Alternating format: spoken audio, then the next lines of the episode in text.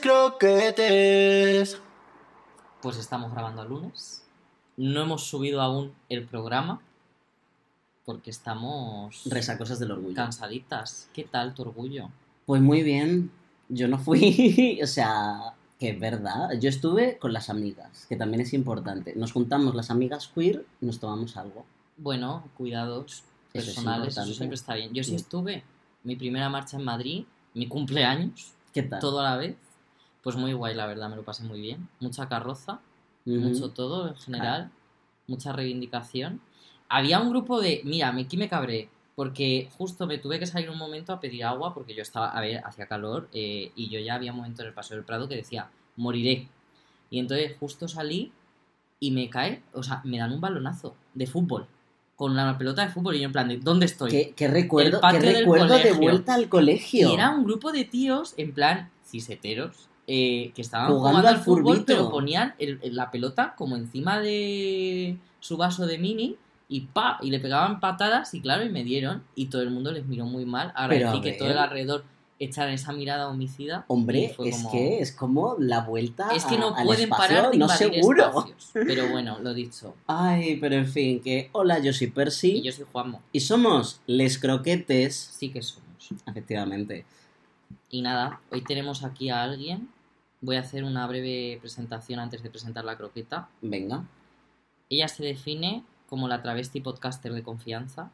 Sabe de cine, de cultura pop, de mariconeo y sobre todo de productos para el pelo.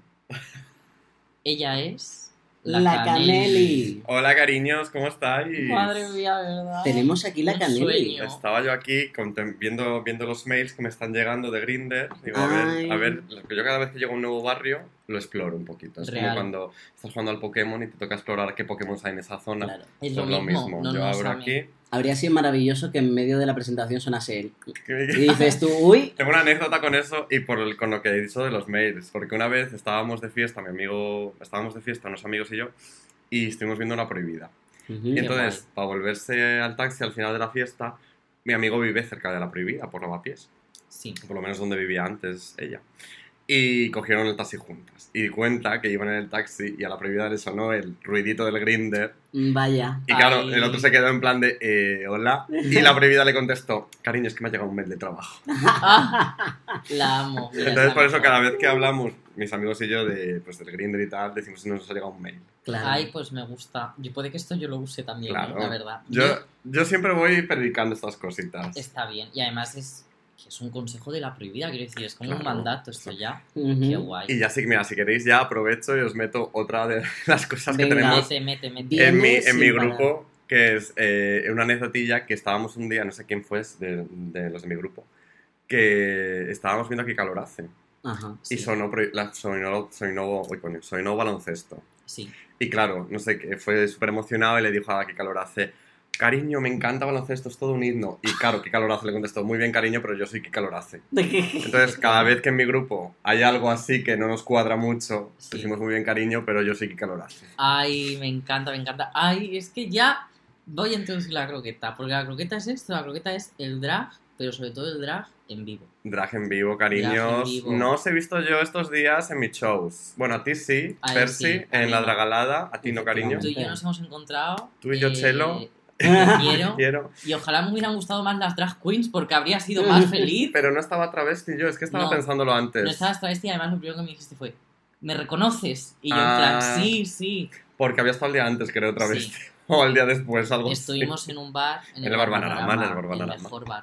Lo mencionamos cada cierto Sí. tiempo en nuestro Manu, te podcast. quiero. Si me escuchas, te quiero. Es mi bar de referencia, Es o que sea. es, muy el bueno. camarero siempre es tan simpático conmigo. es yo mi parroquia. conozco. Sí es. Ujú. La y la que croqueta. La croqueta, drag. pues eso, drag en vivo. Sí. ¿Por qué drag en vivo? Porque creemos que ya se habla mucho de drag race. Entonces, hemos dicho, pues drag en vivo. A ver, drag en vivo y sobre todo el drag en vivo yo creo que os referís al drag local también. Por Es supuesto. muy A importante. ir a apoyar sí, a vosotros local, porque al fin y al cabo las personas que están en Drag Race no han salido directamente de su casa a Drag Race, han salido Exacto. de los locales y de la noche y de eh, pues estar haciendo callo en esos shows locales. Justo eso que has dicho, súper de acuerdo, porque además yo viví con muchísima emoción, más que nunca, ningún Drag Race, Ujú. Drag Race España, justo por eso. Porque claro, era como, joder, estoy viendo cuando salían las listas ya de quiénes eran las que estaban dentro de... A ella la he visto, pero podía ser la he visto en un show o la he visto por la calle comprando tomates. O anda, si yo he hablado con ella por Twitter, no sé. Esa cercanía a mí me ayuda mucho a disfrutar más del show Sí. que, por ejemplo, con Estados Unidos, que quieras que no hay una distancia literal y figurada. Sí, las de Estados Unidos cuando las conoces ya son estrellas, ya las Exacto. conoces como estrellas. Exacto. A las de aquí no, yo por ejemplo me he pasado mucho con Supreme, precisamente. No, no tanto con las otras, sino con Supreme. Que yo a Supreme, o sea, yo llevo en Madrid 10 años. Yo en Sí. Supreme la he visto en el LL, en el Delirio, en sus propios shows, Ya. en los teatros, en la Teatro Azarte, en la otra sala en la que estaba, con sus shows con Tavi, el Revista Ese Caballero, el Intimísimo. O sea, yo a Supreme, vamos, la conocía de sobra. Claro. Y de repente eh, verla ahí presentando, siendo Es la es- dueña del cortijo, como si dijéramos. Yo recuerdo ver el primer capítulo que lo vimos todos mis amigos juntos en casa, en grupo, y de verdad, todos llorar, o sea, llorar de emoción cuando sale Supreme por primera vez y, y como que da la bienvenida, ¿sabes? En plan de, qué guay que esa persona que llevamos viendo todo ese tiempo en los shows, en Mm. los locales, que es, que es una profesional increíble, está por fin recibiendo este Ya. reconocimiento, ¿sabes? El reconocimiento que merece además como cabeza del Exacto, show, es no de... Que es algo muy complicado, en mi opinión. Porque para empezar, todos tenemos ya un referente de cabeza del show, que es RuPaul. Sí. Te puede gustar más o menos. Pero también estamos un poco cansados, yo creo. Estamos ya de cansados ya. Y luego a mí Supreme me gusta porque, no sé, tiene ese punto cercano. También Mm. tiene el puntito drag mama, que yo creo que ayuda mucho. A ver, me gusta mucho Supreme cuando se pone, cuando se enfada. Ah, sí. Porque se yo- pone seria. Cuando yo, yo la recuerdo mucho en los locales cuando tiene que echar una bronca a un borracho o lo que sea, era lo Ah. más divertido, porque lo echaba y lo echaba a patadas. Qué Y, gusto. y eso, por ejemplo, se vio mucho en el momento de Inti, cuando Inti abandonó, que fue Supreme al taller y estuvo Ah, hablando sí. con ella, y llega un momento que Supreme dice, pues nena, cariño, si te quieres ir, te vas. Y punto. Y Sí. cogió Supreme y se volvió. No sé si os acordáis de Sí, ese me momento. digo, ese momento. ese momento es el que yo digo, ole decir- eso es la Supreme que yo quiero. ¿Cómo olvidar ese momento? Quiero decir, eh, realmente fue uno de los momentos de la primera temporada más fuertes. Total, total. Y hablando, ya que nos hemos metido en este tema, yo hay una cosa que sí que te quería preguntar desde la perspectiva de una drag queen. Sí. ¿Cómo es el hecho de ver que, que un programa de drags de España eh, está teniendo una acogida a nivel mundial eh, tremenda? Porque con, la última, con la primera fue bien, con la última ha sido... Somos el, somos el programa con la mejor valoración. El A segundo programa es de, me parece que el Sí. programa más alto valorado Sí. de todo. Yo también creo que estos datos tenemos que cogerlos con pinzas. Sí, Ujú. Y cogerlos un poquito en cuarentena, como si Ujú. dijéramos, que está ahora muy de moda la palabra también. en el sentido de que realmente en IMDB, que es donde estamos diciendo estos datos, Sí. eh, vota quien vota, ¿sabes? O sea, Ya. me refiero, España lo votan los españoles al final. Igual que Francia lo votan los franceses, igual que eh, o Canadá lo votan los canadienses y tal. Personas de otros países que vean la franquicia, mm, yo creo que serán menos, menor cantidad. Entonces, si por ejemplo en el, en el Variety Show, que fue de la segunda temporada, que es el más valorado, que es el que estaba Sí. comentando, sí. de repente todos los españoles nos volvemos locas y votamos con un 10, pues claro, va a ser un episodio muy valorado. ¿Sabes lo que te quiero También te decir? digo, es muy importante el, el tema de habla hispana, porque Latinoamérica también Claro, tiene también, su propio Drag también. Race, pero gusta más un, un idioma español que verlo en inglés, que es el de siempre. Yo creo que estamos, Es punto. estamos metidos en la burbuja de eh, que nos está encantando a nosotros, por pero yo supuesto. creo que fuera, no sé cómo, del todo no sé cómo se está percibiendo. Si es real esta ilusión que nos hemos creado de que está siendo lo más, Ya. o si realmente es algo residual. Ujú. Estoy No lo sé. estoy- no, no, estoy de acuerdo en lo que dices. Es un poco como estar en la pompa, un poco entre elefantes rosas y Claro. de repente decir, bueno, bueno, que hay, que hay Porque vida yo, detrás. yo, por ejemplo, veo algunas, a mí me gusta mucho ver las reactions en YouTube de, de los De- youtubers. sí, sí, sí, me encanta. Pero- son extranjeros, es Claro, eh, increíble. y entonces yo veo las de los extranjeros y es que realmente son personas que hacen de todo. O sea, de todas las franquicias. O sea, eso tampoco te da, Sí. No te da una perspectiva real porque es lo que hacen de todo. Lo Entonces, maravilloso que es oírles decir los nombres. en plan, yo cuando hacían el nombre de Arancha Castilla-La Mancha se les trababa tanto. A mí me sea, gustaba mucho cuando ya en esta segunda temporada de repente aparecían las de la primera y ellos se, se ilusionaban mucho. plan, Sí. "Oh, oh". No hay nada que me se divierta volvían más. muy locos. Sí. Yo me di cuenta, dije, les gusta Ugacio. Les gusta, les A gusta. los youtubers de reacción, Ugacio. No hay nada que me guste más que ver a una persona eh, inglesa reaccionar a cosas españolas. Me hace una gracia. me- y además, con sus guías de, ah, pero es que esto significa no sé qué, esto es una inside joke, ¿no? me hace una gracia. De todas formas, hablando de los inside jokes, eh, yo creo que es muy difícil que Sí. un extranjero Los eh, pille todo. entienda. Creo que incluso es muy difícil que un latino entienda eh, toda la idiosincrasia española, aunque sí que es verdad que lo tiene más fácil. Y ya un inglés yo creo que imposible. Yo, por ejemplo, ayer, precisamente hablando de lo que estamos hablando, del drag local, ayer estuve en la batalla increíble que montaron eh, las andaluzas versus las He valencianas. visto el cartel. que espérate cómo se llamó la fiesta, porque claro, las fiestas estas tienen unos nombres. Era eh, Ahora es tarde señora por Bifrex, Sí, que estaba capitaneada por la caudilla y Paquita, que son dos drags que están aquí en Madrid ahora mismo, eh, Sí. vamos partiendo la pana, con la Lolailo, con las niñas, con todas las fiestas. Entonces montaron una especie de batalla entre las valencianas, que son Pandemia, Ferran, Glamnis, Leticia Conceta, La Casa Pintoresque, Sí. Canapé Chucrut, de allí de Valencia, que son, vamos, como mi familia. sí. Glamis adoro. Se vinieron, tenía que decir. Es que ha sido como ha dicho Glamis. Pero todas, o sea, las cuatro son increíbles. Pues vinieron junto a la caudilla, que la caudilla, aunque parezca que no, que ella va de andaluza, pero es valenciana, pues Anda. se hicieron el equipo valenciano y el equipo andaluz eran la Paquita, que hemos dicho ya, que la Mm. Paquita es un- Sí, increíble, es un portento. Para quien no la conozca, por favor, seguidla, eh, porque es que además ella, entre comillas, ya forma parte de la familia Drag Race. No sé si esto lo sabíais, no. porque estuvo en The Switch 2, que fue el reality chileno que fue- salió hace Ah. años como sí. copia de Drag Race Sí, sí, y sí. tuvo problemas legales con Drag Race, entonces para la segunda temporada adquirieron el nombre Drag Race Sí. y estuvo Gia Gam en, ese, en aquel y Candy Sí, sí, Ho, sí. pues Ahora que lo ella- has dicho, ya lo estoy viendo. ella o sea, estuvo en, ese- en esa temporada. Sí, me Fue la primera expulsada sí. hace muchos años. Sí, pero no me acuerdo de tipo en redes compartirlo la Claro, gente. pues ha llovido ya bastante desde ese momento. Ahora, ahora la Paquita ya está en otro nivel completamente distinto. eh, que yo no descartaría que seguramente en la tercera o cuarta temporada de Drag Race España Aparezca por ahí. entre ya de- por fin, porque de verdad Mm. que es una absoluta profesional increíble. Y ella capitaneaba el tema andaluz junto a Shani La Santa, que también Sí, está arrasando ahora mismo, es el Lo icono travesti Sí. del momento. Sí. Y Domi Shameless, sí. que es una maravilla también de cómo baila y cómo se mueve y cómo todo. Pues esta batalla, claro, ayer tuvo lugar en la Sala del Sol, eh, fue lo más, fue increíble, porque además yo creo que eh, de repente se ha cebado mucho el momento concursos de drags en los, en los bares, en los locales, Sí, que al final lo que buscan es un reclamo para que la gente vaya. sí. Eh, Entonces, sí, Como con lo de Drag Race, claro, vamos a hacer que estas drags se sea se peleen. concurso. Sí. sí. Además, yo creo que también se aprovechan un poquito, yo lo voy a decir.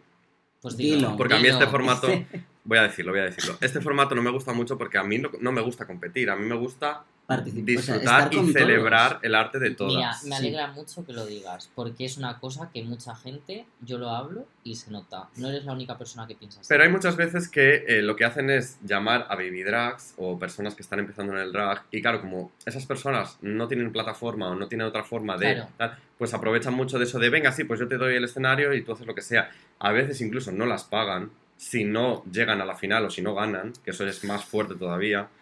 Eso es terrible. Pero bueno, Sí.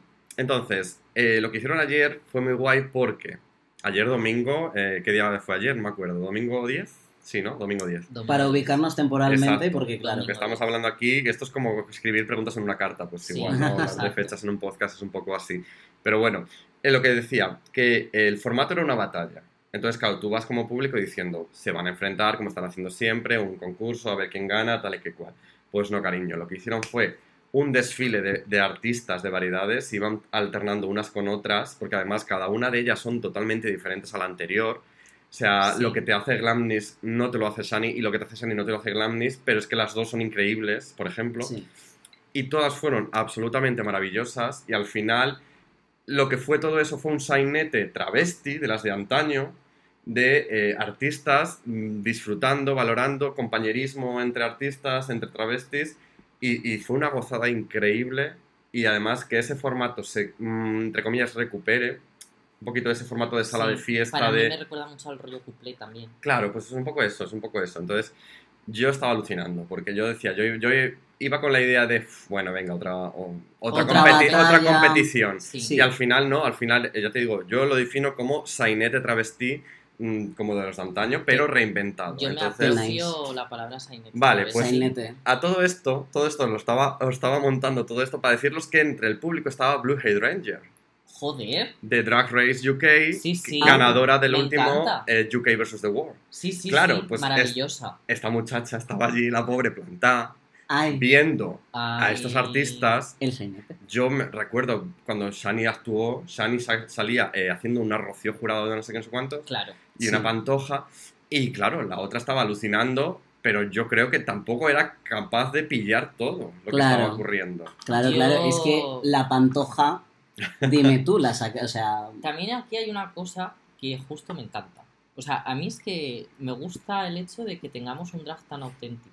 Pero no lo hablo como si los españoles fuéramos lo más de lo más. Ujú. Los digo en general, de que en cada país, en cada cultura, se forme su propio drag.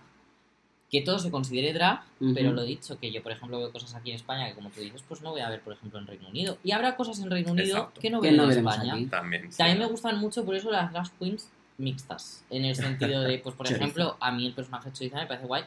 De Macarena es un poco también lo Mm. mismo. Realmente ha hecho drag también fuera de aquí. Claro, eh, en es- Escocia- esos dos ejemplos, han empezado, de hecho, fuera Sí, a hacer sí. Drag y, luego han venido. y incluso han aprovechado el hecho de ser de fuera para realzar su drag allí. O sea, es como una especie como de traducción. Es que es muy eh, reivindicativo de, de- El drag es muy personal de esta soy yo, esto es lo mío, toma para ti. Es así. Don't hate me cause I'm an es, Es que, que la esa adoro. frase yo creo que para La mí fue adoro. lo más Es lo.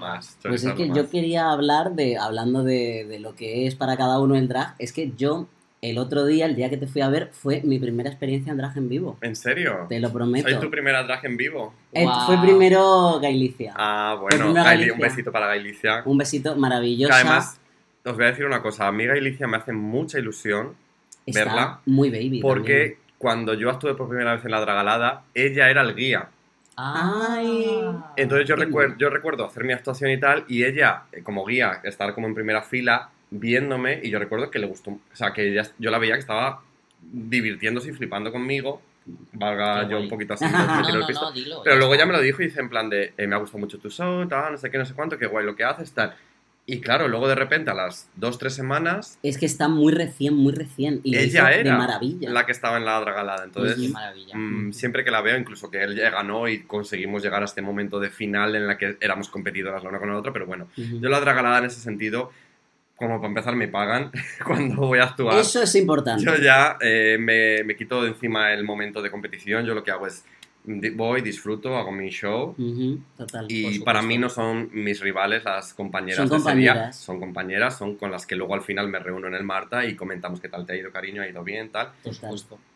Y ya está, o sea, la dragalada la verdad es que yo, para mí, buenas experiencias todas. Es que yo lo iba a relacionar con, con el teatro, porque yo, Hmm. yo soy actor de teatro y es una cosa que, Sí. que me fascina y me encanta. Y cuando vi lo que es drag en vivo, dice, dije, es que esto es lo que necesita el teatro. teatro. Esto es la, la- la esencia de Es lo que es verdaderamente el teatro. Y me dejó, me dejó muy loco, la verdad. Yo estaba, yo estaba li- living, yo estaba flotando de bar en bar, súper contento. Sí, yo creo que también hay un punto de la magia del directo. Es que tú cuando ves algo en un sitio, es, es que no es solo lo que estés No viendo es el lo show, mismo. en plan, quiero decir, es que estás rodeado de gente que está viviendo tu misma experiencia. Ujú. Luego también depende de tu contexto, vamos a añadirle el tema LGTB, te sientes Ujú. rodeado de gente como tú, que eso, por ejemplo, es lo que yo he vivido cuando he ido a, a sus de drag y demás. Es, esa experiencia es lo que a mí me gusta. Claro. Que yo digo, estoy arropado. Aquí no me va a pasar nada malo de que alguien me vaya a gritar. Bueno, depende que No. travesti también te toque. pero me refiero, O ya entiendes a lo que me refiero. tipo Entiendo, de que se me juzgue. No voy a esto, hablar. Que se me juzgue por Jorge, no voy a hablar. Ah, uh. bueno, pero viene. eso. Pero en plan, en general, eso es lo que me gusta, el ver que a mucha gente le gusta lo que a mí. Porque sí, una vez quiere ser eso, una más del grupo. A ver, el drag y el travestismo patrio y el transformismo patrio han pasado por muchos estados. Por supuesto. Yo quiero pensar que en el que nos encontramos actualmente es un estado en el que estamos un poco todas en la misma sintonía de querer formar una familia y obviamente, aunque no seamos todas amigas y tal, yo por lo menos Hay conmigo... un entendimiento de fuera pueden pasar cosas. Aquí dentro puede haber drama, pero estamos aquí dentro y es más cercano. Sí, que también tiene que ver un poco por cómo está ahora mismo la sociedad, ¿no? En El cuanto a la comunidad LGTB también, ¿no? Que estamos sí. en este momento de sentirnos todos seguros, de cero body shaming, cero, cero Sí. slut shaming, Se estas cosas. intenta, se Eh, intenta, eh, luego claro, ya... pues ese es un poco, se intenta, se intenta, se intenta. Entonces, desde mi punto de vista, desde mi, desde mi experiencia, yo lo que intento cuando estoy en un show y cuando estoy con compañeras y cuando estoy compartiendo camerinos es que todo el mundo esté bien, que todo el mundo esté a, a- a gusto, Por que la gente del público disfrute, que no si hago un mal comentario, porque a veces también es eso es lo que te dices, es un teatro improvisado al final. Efectivamente. Yo, por ejemplo, cuando saqué a tu amiga en la Dragalada, pues es que yo saqué a cinco personas ese día. Claro, y cada persona diferente. me ha contestado de una forma. Tu amiga, la pobre María, no sabía nada de lo que le estaba diciendo, no sabía ni por dónde le venía. Un besito, María, si nos estás oyendo. Pero sí que es verdad que había otras personas que de repente sí participaban. Entonces, depende de una cosa u otra, yo tengo también que redirigir, ¿no? Claro. Pero intentando que la persona que tengo delante esté a gusto y esté cómoda. Claro. No es hacer pasar un mal rato a nadie. Exacto. Yo tengo una duda del drag, de este tipo de drag, en plan, no el drag, te- alejándonos ya mucho del drag televisivo. Eh, tú tienes dos identidades al final. O Bueno. sea, en el sentido de, no hablo tanto de cómo lo consideres tú o lo interiorices, sino en el sentido de, pues, hay, hay, hay algunas drags que yo las veo sin montar y no sé quiénes son, ¿eh? O sea, a mí me pasa. Esto yo intuyo que es ventajoso. A mí me gustaría, por ejemplo, poder a veces decir, pues que no me reconozca nadie. En plan, esto, por ejemplo, las de Drag Race lo pierden. Las Automáticamente. de Dark lo pierden y yo sé de algunas que se han tenido que plantear si querían hacer entrar o no. Claro. Porque Mm, yo creo que también tiene que ver con, con las generaciones, las distintas generaciones. Es algo más de, de las generaciones anteriores, yo creo. Entiendo. ¿Sabes lo que te quiero decir? Sobre todo en este, este momento de los 90, 2000, en el que realmente eh, todavía no estaba tan bien visto, ¿no? Entonces a lo mejor... Tenías la vida Tenías de tu día vida normal y luego de tal. noche. Y Y es mantener esas dos identidades era como muy crucial, ¿no? De repente, o bueno, cada, cada persona Sí, o sea, tiene sus cosas. la canción de, Yo, por de la ejemplo- Villa Rusa. Y es que Marili es un enamorado. Yo, por ejemplo, eh, Habana Vainilla, no sé si la conocéis, una drag que no. suele estar en el LL normalmente, hace también el brunch. Yo la he tenido en mi podcast y yo hasta que no la he invitado a mi podcast, No, las no la he visto de hombre y no sabía cómo era. O sea, para mí, eh, y fíjate que yo llevo años viéndola en escena y llevo años disfrutando Ya. de su show y me sé su show de pe a pa y siempre volvíamos con mi amigo Bryce que si alguna vez se ponía mala, subíamos nosotros y hacíamos el show igual, ¿sabes? Porque nos lo sabíamos ya de sobra. Claro. Pero Sí. hasta hace un par de meses que la he invitado a mi podcast y ha venido en plan de normal, porque yo como no grabo, ¿sabes? Es simplemente la voz. Sí, igual que nosotros. Te lo juro que yo fui a abrir la puerta y decir, wow, ¿sabes? Es que tiene que impactar. Pero sí que es verdad que luego las más jóvenes, de, o sea, de mi generación o, o más jóvenes incluso, esas ya un poco por la cultura también de Instagram, Sí. Twitter, ya las estás viendo, Sí, ya estás viendo, incluso estás viendo cómo están empezando a maquillarse, cómo están empezando a evolucionar. Entonces yo creo Se que es un comparte poco- mucho más de tu vida privada propia. tiene que ver con, por un lado, el momento de eh, la, evolución del colectivo y la aceptación Sí. social y la evolución, obviamente, de las redes sociales Obviamente. y de la imagen que Sí. proyectamos en Internet. Yo estuve leyendo un artículo y te lo quería preguntar a ti tu opinión sobre esto. No, no sé decir la fuente del artículo, lo siento, lo que digo siempre. Si la encuentro, eh, yo en redes os prometo que la subo. Luego no sé cómo te acuerdas de algo. Si yo La no la no, pues me acuerdo. Sí, sí. Eh, En el que decían en el artículo que si que estaba aumentando eh, el, o sea, que el drag se estaba volviendo más popular, tanto a nivel público como a nivel eh, gente que quiere hacer drag. Tú desde dentro estás notando que esto es así. Claro, pero sobre todo por la, la- por la difusión que está teniendo ahora y también ahora mismo por la facilidad que hay de, de hacerlo. Yo considero que hay más facilidad. Hay que antes, muchísima sí. más facilidad. O sea, eso, por ejemplo, Tavi en mi podcast en Canelis y Dragonas lo decía, que, que cuando ya Sí. empezó en los, en los 80, pues claro, eh, buscarse el maquillaje, las pelucas, mm, los tacones, era como misión imposible. Y ahora, Y ahora todo es con un clic en AliExpress o donde sea Te tienes compras. una peluquita, Totalmente. ¿sabes? Y, pero fíjate que yo es algo cíclico. Yo hay, hay una, hay una, una frase, una cita de, eh, esta vez sí voy a decir la fuente, porque yo sí que la recuerdo, de un libro Trans Barcelonas. Sí, Es un libro increíble. lo conozco. Es increíble ese libro. Entonces, habla, ese libro habla un poco del movimiento mm, trans, eh, transformista, transexual, tal, en la Barcelona del siglo XX. Sí. Y habla también mucho pues, de la evolución de Barcelona como ciudad también. Y, y hay una cita en ese libro eh, que dice, que habla de la, la Barcelona Segunda República y que de- la cita es algo así como que en la Segunda República eh, salieron tra- salían transformistas como las setas después de la lluvia, o sea que, que Sí. debía ser eso, vamos, o sea, una entiendo. fiesta de Sí, transformismo. entiendo a qué te refieres entonces con lo de Y es que además en ese momento transformista englobaba muchas cosas, Claro. solo el drag. yo creo que hay un punto extra, pero este también puede que sea algo más personal mío. A mí, por ejemplo, una cosa que me ha acercado mucho al drag es, de- yo estudié Bellas Artes y en mis últimos años de carrera me especialicé en teoría queer. Ujú. Y yo desde ahí, claro, evidentemente nos hablaron del drag. Y me parecía una manera tan guay de explorar el género como me diera la gana, hablando claro, tipo, me parecía una libertad a la hora de explorar el género que no me estaban ofreciendo otros lados. Claro. Y desde ahí, sobre todo, lo, no sé si curioso o no realmente, pero a mí me acercó mucho más al drag king. Porque era Ay, como que yo mi masculinidad, yo la tengo en conflicto. No me gusta mi masculinidad. Ya. Pero el drag king me ha ayudado, porque lo he hecho con amigues, eh, no de show, sino en casa, de pues unos talleres íntimos. Sí. Y me ha ayudado como a explorar, a abrazar mi masculinidad de una manera agradable, bonita y Qué no curioso tóxica. porque de mm, hablando de drag kings, yo hablaba con Marcus Masalami en, en mi podcast también. eh, un beso desde aquí y además un beso desde aquí lo tengo que mandar desde de Marta y María, que son quien me lo es que me- ellas dos me descubrieron a, a Marcus. a Marcus y es Pues maravilloso. Marcus contaba también en mi podcast, parece que estoy hablando de mi podcast todo el rato, pero No, es no, verdad. no, o sea, háblalo. Di tu podcast. Mi Eres una podcast travesti es podcaster. Ayla Canelli y cuando hay Drag Race, pues yo lo convierto Sí. en Canelis y Dragonas, pero sigue diciendo el mismo programa y todo. Sí, yo la verdad que también siempre lo llamo la canela. Marcus eh, hablaba que hacer drag king le había, val- le había servido para abrazar también su feminidad También, sí. Y para explorar su feminidad. Qué curioso. Entonces también puedo entender que, que este funcione, porque no quiero ofender, pero sí que eres como una persona muy, muy afeminada, Sí, muy femenina.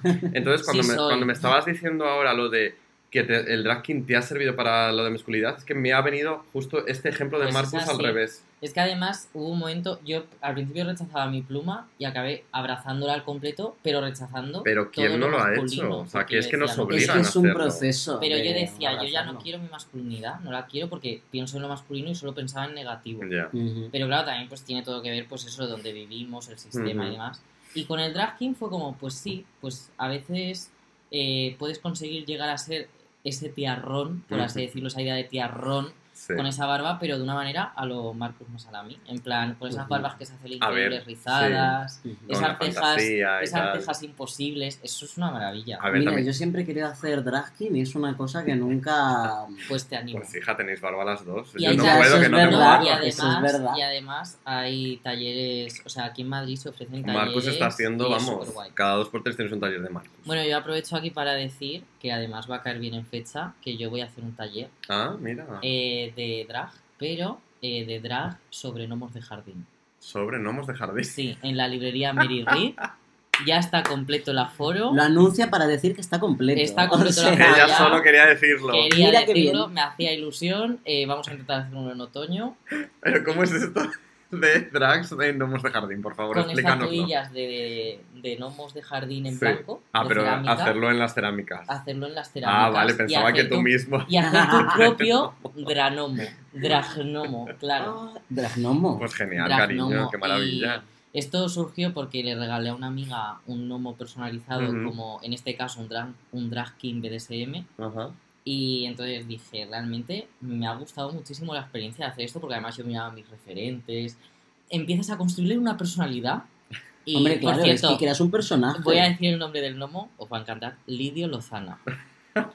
que se ha convertido en mi nombre de drag king. Yo ya me lo he apropiado y he dicho yo cuando hago drag king soy Lidio Lidio Lozana. Lozana.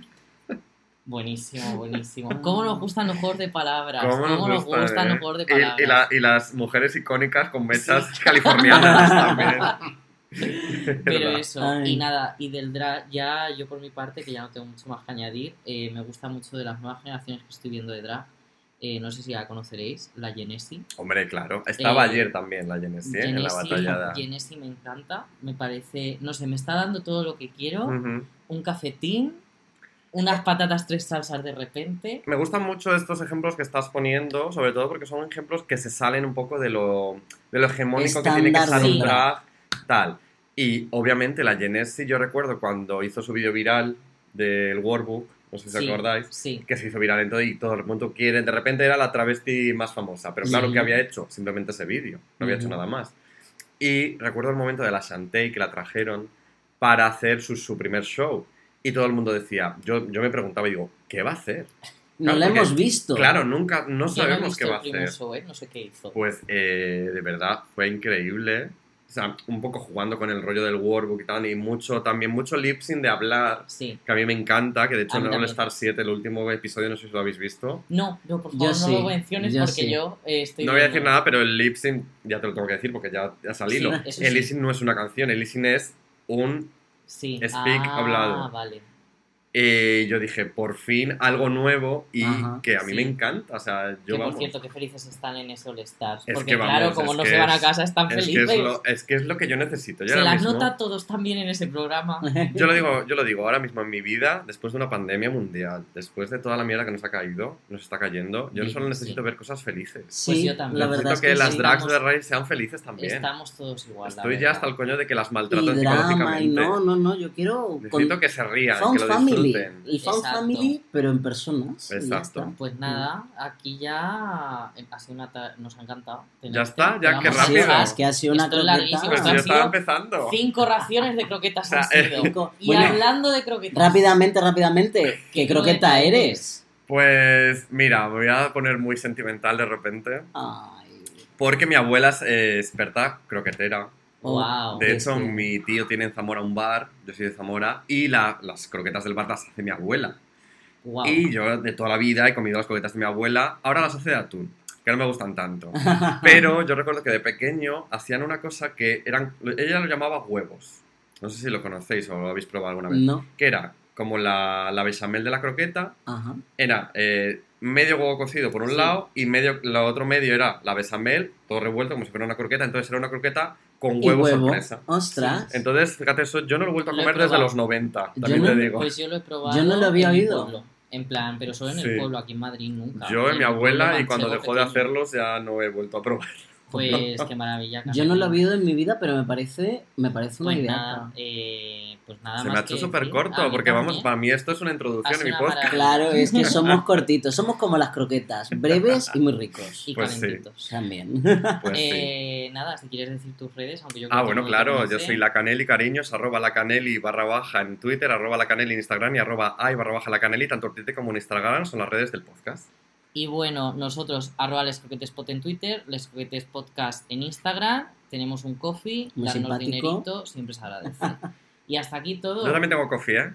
Tenemos Y Caneli coffee. también tiene coffee. Nos tomamos un coffee todos juntos. Pagar a todos, por favor. Efectivamente. Ir a Vaso. Pero una cosa, una cosa, ¿no hay una recomendación también ahora? Si quieres la hacemos. Venga, La dale. hacemos también. Claro, ya que Venga. estamos. Mi recomendación de esta semana, pues no tengo ni idea. Pues voy a recomendar una Yo tengo dos si quieres, así que te puedo hacer la tuya. Bueno, mira, yo tengo una, un libro, El sustituto, de Brenda Giovanov. Me lo leí hace un porrón de años y va de un chiquito que no encaja y eso nos gusta mucho a los del colectivo, siempre es Mm. nuestro gag. Y tiene una cosita así nórdica que nunca viene mal un poco de ¿Cómo mitología. te gusta a ti? ¿Cómo te gusta a ti? Sí, y además la chica interés amoroso es súper poco normativa y eso me encanta, que eso yo siempre lo abrazo. Nice. Pues yo mi, mi recomendación de la casa es un webcomic que está en Webtoon que se llama Blaze of Furry. ¿Os gustó Yuri on Ice? ¿Os gustan los furries? Ese es vuestro webcomic. Y si no os gustan los furries, también está muy bien. Mía. Este hombre le, se lo leyó sin gustarle nada a los leí, Me furries. gustó, me gustó, Son- no soy furro. Dos chiquitos muy monos. Son dos chiquitos muy monos que se quieren. Y ya está. Y Yuri on Ice. Un vampiro y un... O sea, un murciélago y un ciervo. Un spoiler. Y nada, Caneli. Me gustó, pero no soy furro. no soy furro. A ver, yo tengo muchas recomendaciones. Como estáis de libros, voy con el libro. Eh, a todo el mundo. Eh, de primero de eh, marica LGTB, persona que llega al colectivo y acabas de salir al armario, lo que sea. O llevas de 10 años fuera. Ética marica de Paco de Vidarte. Vale. O sea, sí. es un imprescindible. Porque se escribió, lo escribió ya, Paco Vidarte falleció en 2007, 2008, 2007 creo. Se escribió en su momento, de hecho se, se publicó post-mortem creo. Pero sigue muy vigente todo lo que comenta y todo lo que dice Paco eh, en Ética Marica. Así que esa sería mi recomendación de libro. Eh, películas, con el tema del transformismo y todo esto, un documental que no sé si está muy accesible para las personas, para que lo vean. Yo lo tengo en DVD, si lo queréis os lo puedo prestar. Ay, el DVD, ni pendrive, DVD. DVD. Se llama Sara, una estrella. Ah. Que es un documental sobre Sara Montiel en el que Mm. la juntan contra- con su eh, transformista de cabecera, que es Sandra, la que salía Sí. en La Mala Educación. Sí, sí. Pues ese documental es, son ellas dos compartiendo escenario y conversaciones y entrevistas. Qué una, guay. una cosa increíble. Y como la Mariagenda también os gusta el cine de terror, pues os recomiendo el día 30 en, en la Cine Doré, en la Filmoteca, una película asiática que se llama House, que es de terror, es una puta absoluta voladura de cabeza y ya está. Pues voy a ir. Somos aquí fans de- del Pues cine de terror en nos esta casa. encanta. Pues Así que vamos a ir. es, va a volar la Y el cabeza. cine Doré es precioso, así es que más. sí. Pues nada, hasta aquí. Muchas gracias. Hasta luego, Un mi placer, gente. Cameli. Chao. Un beso. Les croquettes.